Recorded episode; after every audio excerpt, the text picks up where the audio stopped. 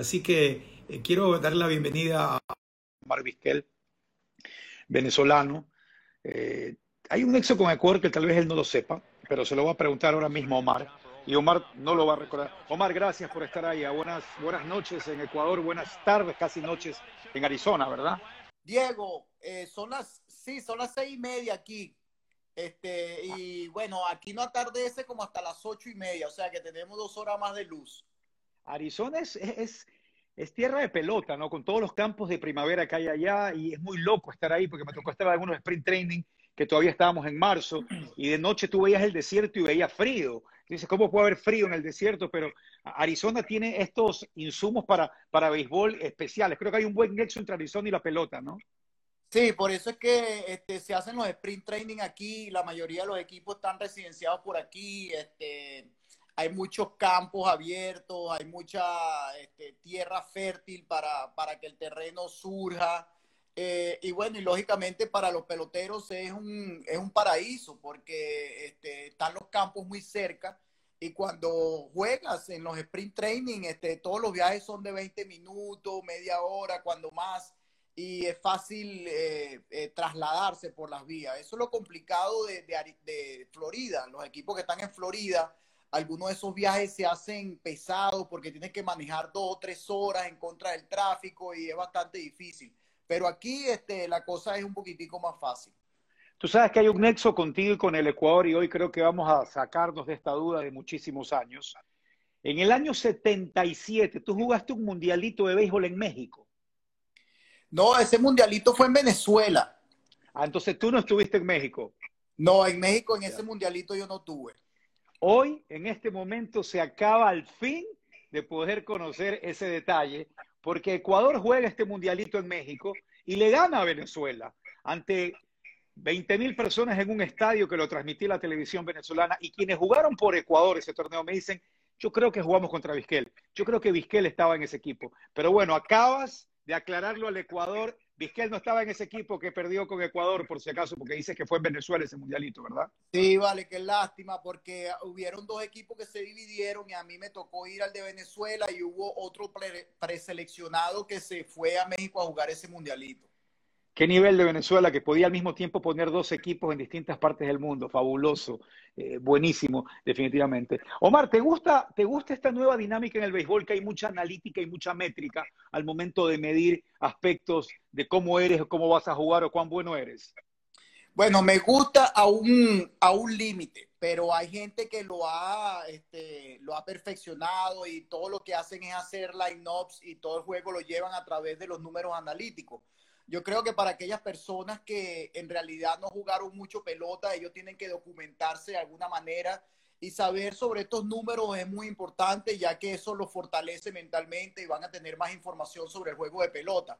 Pero las personas que han jugado este deporte por mucho tiempo, una trayectoria larga como mi persona, este, que uno va aprendiendo el día a día, que todos los días es algo nuevo que uno va aprendiendo y eso lo va eh, tratando de aplicar uno. Eh, en el día a día del juego y hoy en día pues ya somos entrenadores y coaches y, y eso se hace placentero, pues que cada una de esas experiencias que tú viviste, eh, tú la puedes vivir con tus peloteros y puedes este, transmitirle eso, lo que llamamos pasando la antorcha. Entonces ahora pasas de ser un alumno, de un alumno a un maestro. Ahora el maestro eres tú y tienes que tratar de enseñar todas esas cosas que tú aprendiste. Pero sí, eh, eh se hace muy interesante porque hay cosas que uno no conoce que los números te dicen y eso es importante para uno, cada uno de las modalidades. Pero nosotros, nuestra generación, nos tocó aprender eso, Omar, porque no crecimos con esta métrica y esta analítica que es muy valiosa, es súper necesaria y tienes que aprenderla. Hace poco conversaba con Orber Moreno y me decían que para, para pasar una prueba de manager a alto nivel, te preguntan cuánto conoces de métricas y de analíticas y tienes que saberla. Exactamente, eso me pasó a mí. Este, yo fui a una entrevista de un de, para ser un manager y cuando llegué a la parte analítica, la verdad que la pasé muy mal porque no sabía mucho. Y eso es la diferencia de la vieja escuela eh, con la escuelita nueva que están saliendo. Todos estos entrenadores que algunas veces este, no tienen la oportunidad de jugar a un nivel alto, pero sin embargo se comen las computadoras y, y saben mucha información porque se la pasan leyendo y se la pasan este, indagando pues sobre todos estos nuevos sistemas. Entonces, todos estos muchachos que están saliendo de unas escuelas académicas muy, muy buenas, las que se llaman la Ivy League, que son este, universidades eh, muy prestigiosas en los Estados Unidos, se les está dando las oportunidades de trabajar a altos niveles simplemente porque saben este, manejar toda esta clase de información. Sí, hay que, hay que hacerlo, hay, que aprender. Eh, si, si, hubieras estado jugando, te hubiera dado miedo jugar por lo que está ocurriendo por el virus o hubieras estado loco por jugar bajo las circunstancias que hemos tenido que esperar para que la pelota vuelva el 23 de julio. Bueno, a mí me hubiese gustado jugar, porque en realidad cuando tú juegas hay este, cierta distancia entre, entre los peloteros, de todas maneras en el terreno de juego, este, a lo mejor en un clubhouse sí se hace un poquito más complicado porque todo el mundo está encerrado allí, pero ya que sales al terreno, yo creo que este, no vas a tener ese contacto directo como lo haces en el básquetbol, como lo haces en el fútbol, en otros deportes. Este, me hubiese gustado jugar. Ahora sí se hace bastante incómodo para los fanáticos, lógicamente, porque está sentado de uno al lado de otro, este, te da cinco, eh, toma cerveza, te ríes, lloras, hace de todo en un, juego de pelota y a lo mejor eso sí se va a hacer un poquito difícil. Cuando tú estabas llegando a Spring Training, creo que, que bueno, los marineros estuvieron siempre en Peoria en el Spring Training, porque me acuerdo que la primera vez que te conocí fue en Palm Springs, donde estaba Anaheim jugando un partido y me, saqué la madre buscando una foto contigo y no la encontré. Pero bueno, sí la tengo por ahí, sí la tengo por ahí, eh, por si acaso. Otra vez en Twitter preguntamos y tú me dijiste si en Ecuador jugaban béisbol y todo. Yo te dije, tienes que venir a Ecuador y estar acá para disfrutarlo. En todos esos años de sprint training, cuando recién llegaste a, profesional, el pelotero de cada lugar es distinto. Es decir, el dominicano es distinto al venezolano, el borico es distinto, el americano es distinto, el mexicano es distinto. Todos tienen algo distinto y que lo caracteriza en su juego. Eh, bueno, el latinoamericano en sí ya tiene algo muy peculiar este, en la forma de jugar pelota, ya conocemos cada uno de ellos porque los enfrentamos en series del Caribe, en, competencias internacionales, pero sí, el americano es un poquito más pasivo, más tranquilo, más, más eh, introvertido, a lo mejor algunas veces hasta penoso. Y entonces te encuentras con estos peloteros que son, que no le tienen miedo a nada, que son, que tienen un sentido del humor diferente, y bueno, y ahí es donde se crea esa química, ¿no? Cómo adaptarnos el uno al otro, este, cómo nos llevamos. Y hay que hacer ese, ese ajuste de, de, tratar de, de, penetrar en la comunidad sin que seas un estorbo, sin que la gente diga que eres un fastidioso. Y, y eso es lo que es interesante de venir a jugar pelota a los Estados Unidos y aprender una nueva costumbre. Bueno, de hecho, en el último clásico, los estadounidenses no, entendían esta euforia del equipo boricua de celebrar en el clásico, en el último clásico, y tuvo Yadir que salir a explicarles, oye, somos latinos, estamos celebrando, tal vez es distinto acá cuando eres profesional, pero, pero los americanos les costó entender esta euforia boricua. Sí, este, algunas veces para ellos eh, es difícil pues aceptar eso, creen que es una forma de burla algunas veces, pero este, eh, en los últimos 20 años se han introducido muchos peloteros latinoamericanos que han traído esa chispa, ese picante, algo diferente al juego de pelota. Y es lo que hace interesante, pues, todos estos saludos y todas estas celebraciones que hacen en el home play cada vez que ganan un juego o cada vez que dan un honrón.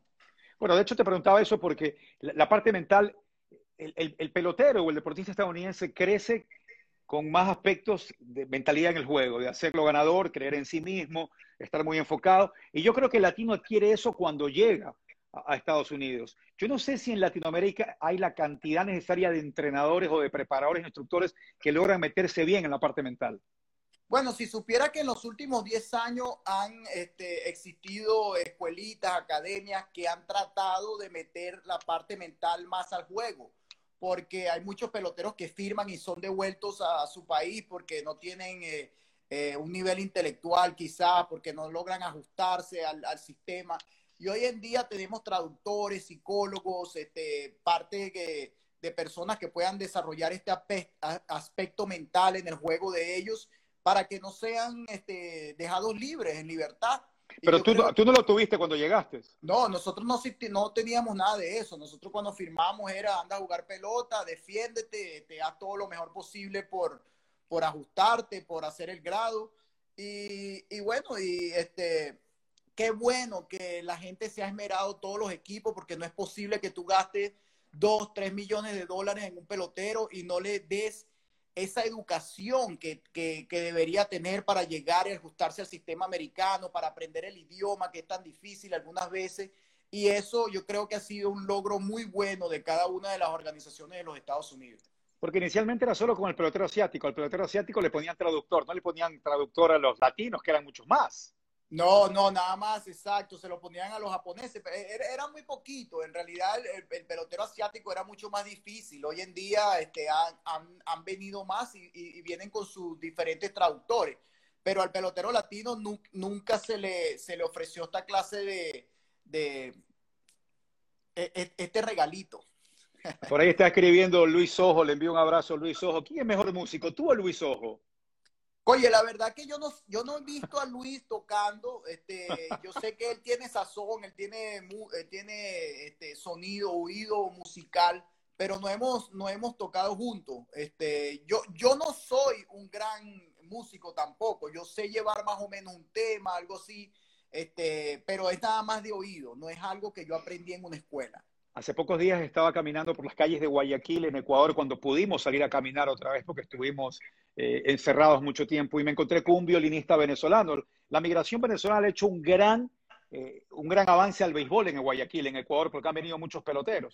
Y, me pongo a conversar con este violinista venezolano y me dice, somos de la era de, de, de Dudamel, del gran maestro, director de orquesta venezolano, que eh, difundió mucho el deseo por querer tocar música de orquesta y me pareció interesante esa historia. Y tú estabas involucrado en algo también de, de, tratar de ayudar a los talentos musicales. Sí, bueno, este, siempre hemos tratado de participar en ayudar no solo a los peloteros, sino también músicos, personas que han dejado a su país eh, e ir a, a, a, tocar puertas en otros países se hace muy complicado. Este, he estado en Argentina tratando de ayudar a algunos amigos míos. Este, y hemos eh, tocado puertas pues internacionalmente porque sabemos que hay mucha gente que está ahorita en necesidad, este, que no han querido irse de su país, pero las circunstancias lógicamente lo han, los han llevado allí y tratando de hacer todo lo posible para, para ayudarlos a ellos. ¿Todavía disfrutas ir a un play y agarrar rollings o, o ya eso ya dijiste, ya tengo todo mi saldo de, de pelotas de mi vida? ¿O vas y disfrutas, dame ahí unos rollincitos para agarrar unas cuantas pelotas? No, cuando estoy con el equipo entrenando, sí pudiera agarrar unos 20 rollings, este, simplemente para, para dar una introducción o para dar una demostración de cómo lo hacía yo en mis tiempos. Este, a lo mejor la posición de los pies, este, la forma de, del guante, todo eso que todavía es importante para algunos de estos muchachos que son jóvenes de escuchar consejos de una persona que jugó mucho tiempo en las grandes Pero no lo haces como un workout tuyo, no lo haces Pero no lo hago, no, ya no lo hago como un workout. Antes sí, este, lógicamente, antes de llegar a los entrenamientos, nos íbamos a un terreno, nos daban rolling, este, pero ya no lo, ya no es parte de mi, de mi día a día. En Caracas, ¿en qué, en qué play, en qué cancha fue la que tú más jugaste desde chamo?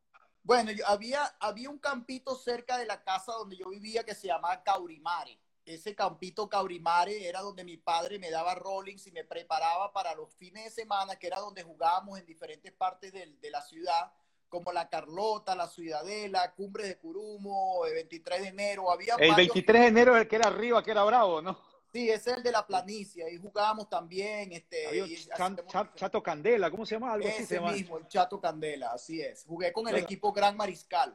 A mí me tocó jugar paralela, instruccional en Venezuela, pero yo me quedé en Maracay, me quedé para el lado, para el lado de Maracay, por eso soy un agradecido tremendo de Venezuela. Tú estabas hablando que tú querías enseñarle algo al pelotero y por eso empezabas a moverlo. Cuando tú llegas a grandes ligas, los managers todavía se toman el tiempo de decirte, estás haciendo mal esto, mira si pones el pie, o el manager solo dirige al equipo el momento del partido, en grandes no, ligas. El manager solo dirige y a lo mejor te encamina en, en, unos consejos o algo así. Para eso ellos tienen los diferentes entrenadores. Hay un coach de bateo, un coach de fildeo, un coach de, de robar base. Cada, cada rama tiene un coach específico y ellos se encargan de eso. Pero el manager lógicamente tiene la palabra final si él ve algo que a lo mejor no le gusta o, o, quiere que tú cambies, que trabajas en algo diferente, él puede tomar la palabra. ¿Y tú recuerdas algún instructor de infield que fue determinante una vez que llegaste a Estados Unidos?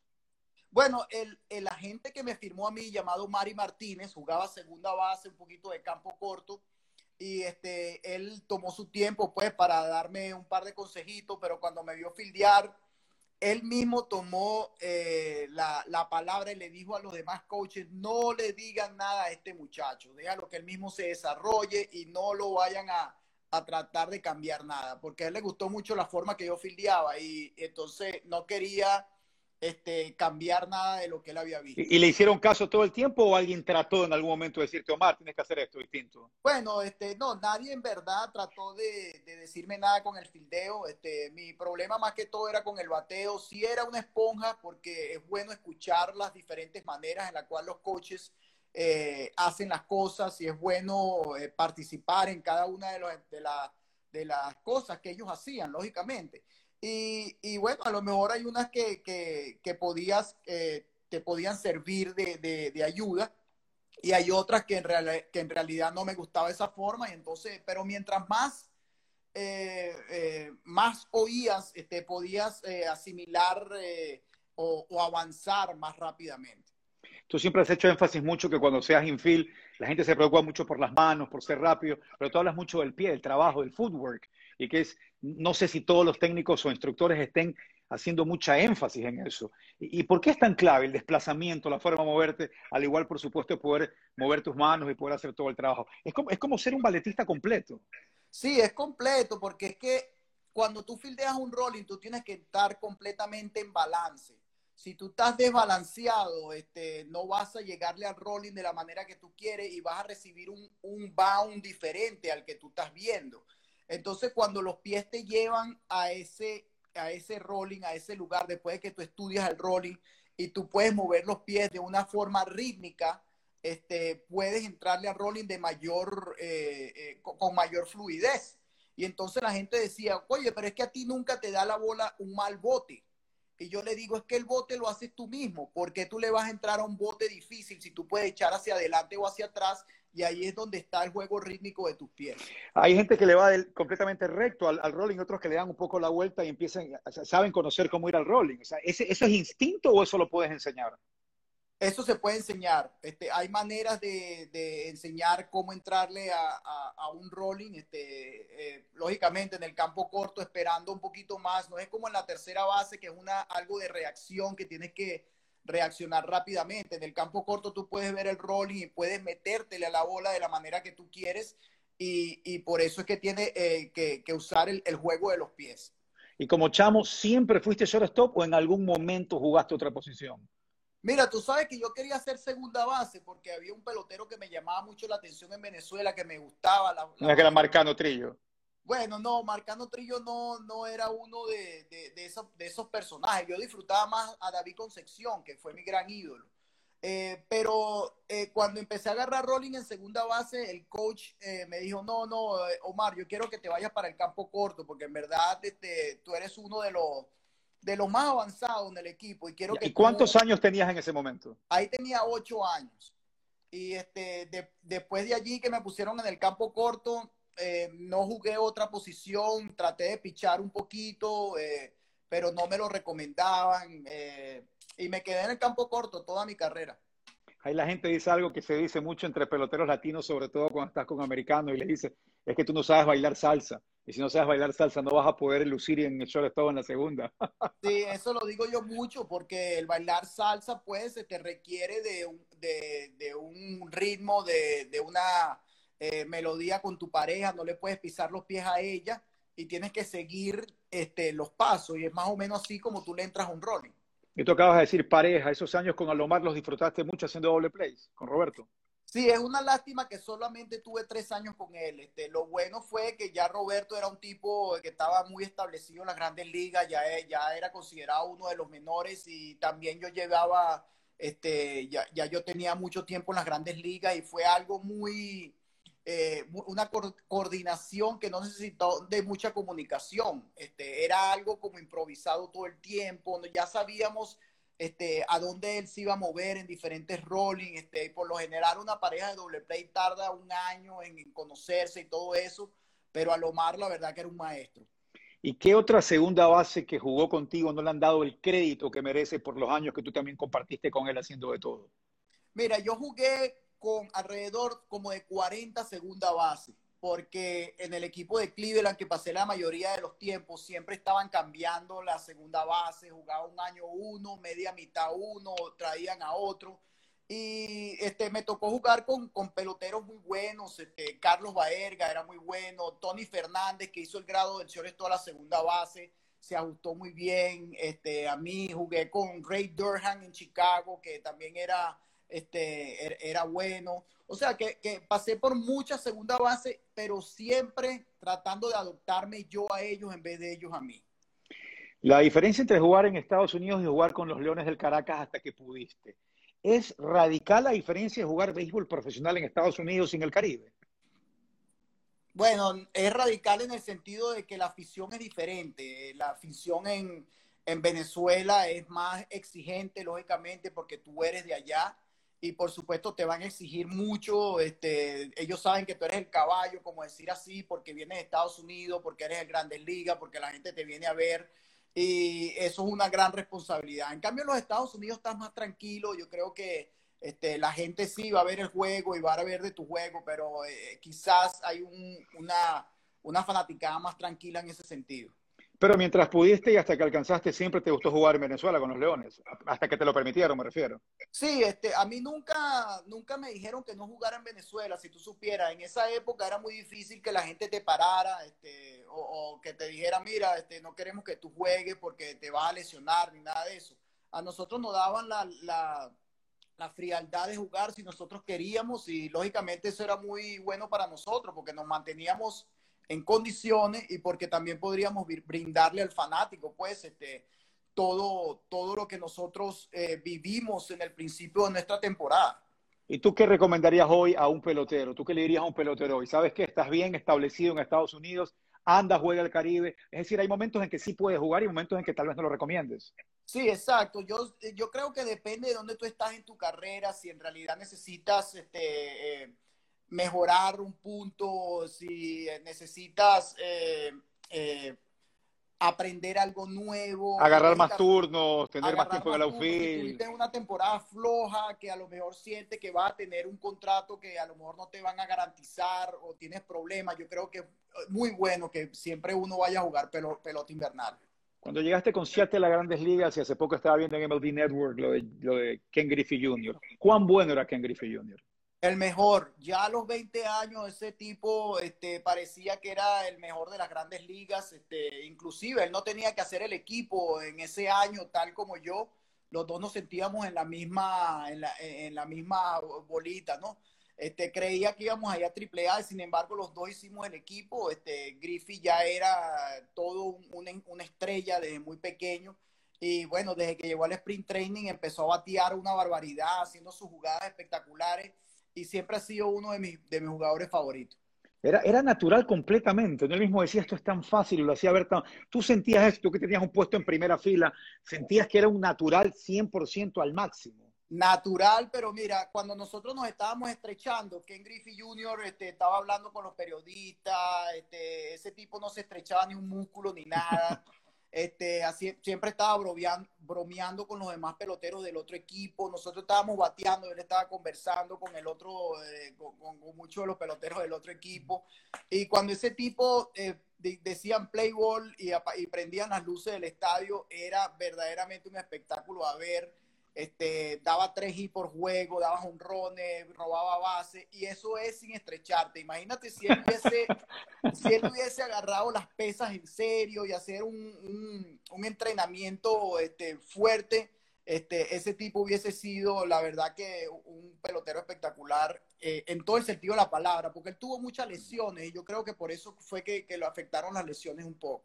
En toda tu carrera brillante, Omar, hubo algún momento en que te desviaste, que te dijiste, me siento mal aquí, hubo algún manager, algún coach que te dijo, ven acá, o, siempre estuviste enfocado y, yendo hacia adelante.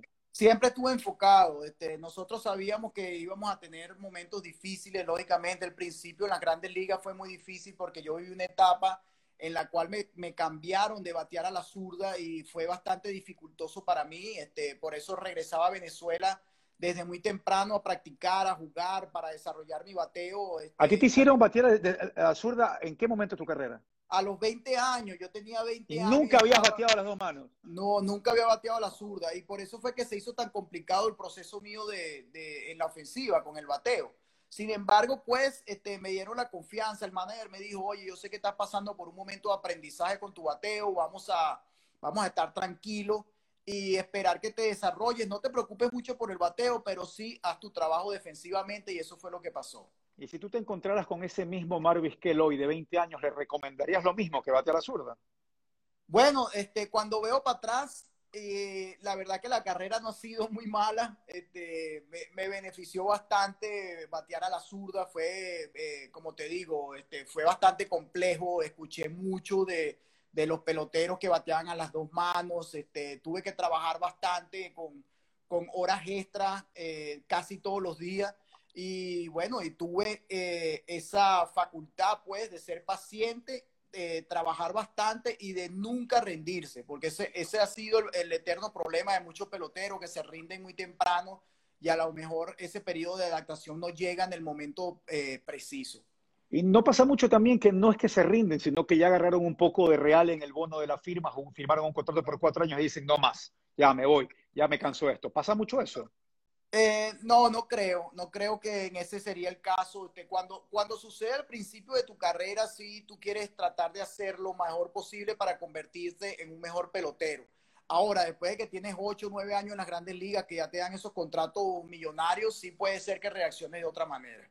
Barry Larkin estuvo acá en Guayaquil, estaba disfrutando de un gran ceviche, que ojalá lo disfrutes tú si puedes venir a Ecuador algún momento también a, difundir el juego. Y mientras yo conversaba con Barry, él me decía, yo no extraño los pitchers noventones que vengan todos los días a quererme dominar o quien que entraba a romperme el doble play para hacerme daño. Yo extraño el clubhouse, dice. Yo extraño el llegar al play, conversar con ellos después del partido. Eso es lo que más extraño, esa, esa camaradería. ¿A ti qué te pasa cuando te digo qué es lo que más extrañas? Sí, indudablemente ese, este, ese día a día con los peloteros, las anécdotas, las historias, la echadera de broma, este, eso es lo que uno extraña porque ese es el ambiente de uno de trabajo. Este, es raro sentirse aquí en una oficina que llena de libros y llena de cosas materiales que a lo mejor no necesitamos, de trofeos, de guantes de oro y de cosas de esas, cuando tú sabes que tu verdadero pasión es estar en el terreno de juego, de enseñar, de hablar, de contar anécdotas este, y de compartir todas estas cosas que nos hacen mejores personas, no solo peloteros, sino personas. Cada uno de ellos tienen problemas, tienen este, cosas buenas que contarte, cosas malas. Y eso es lo interesante estar rodeado de 30 peloteros diferentes, que cada uno de ellos son como un niño para ti. Y algunas veces este, es difícil lidiar con todo el mundo. ¿Quiénes son tus 10 hermanos, tus 5 hermanos del béisbol, tus panas, tus amigos del béisbol?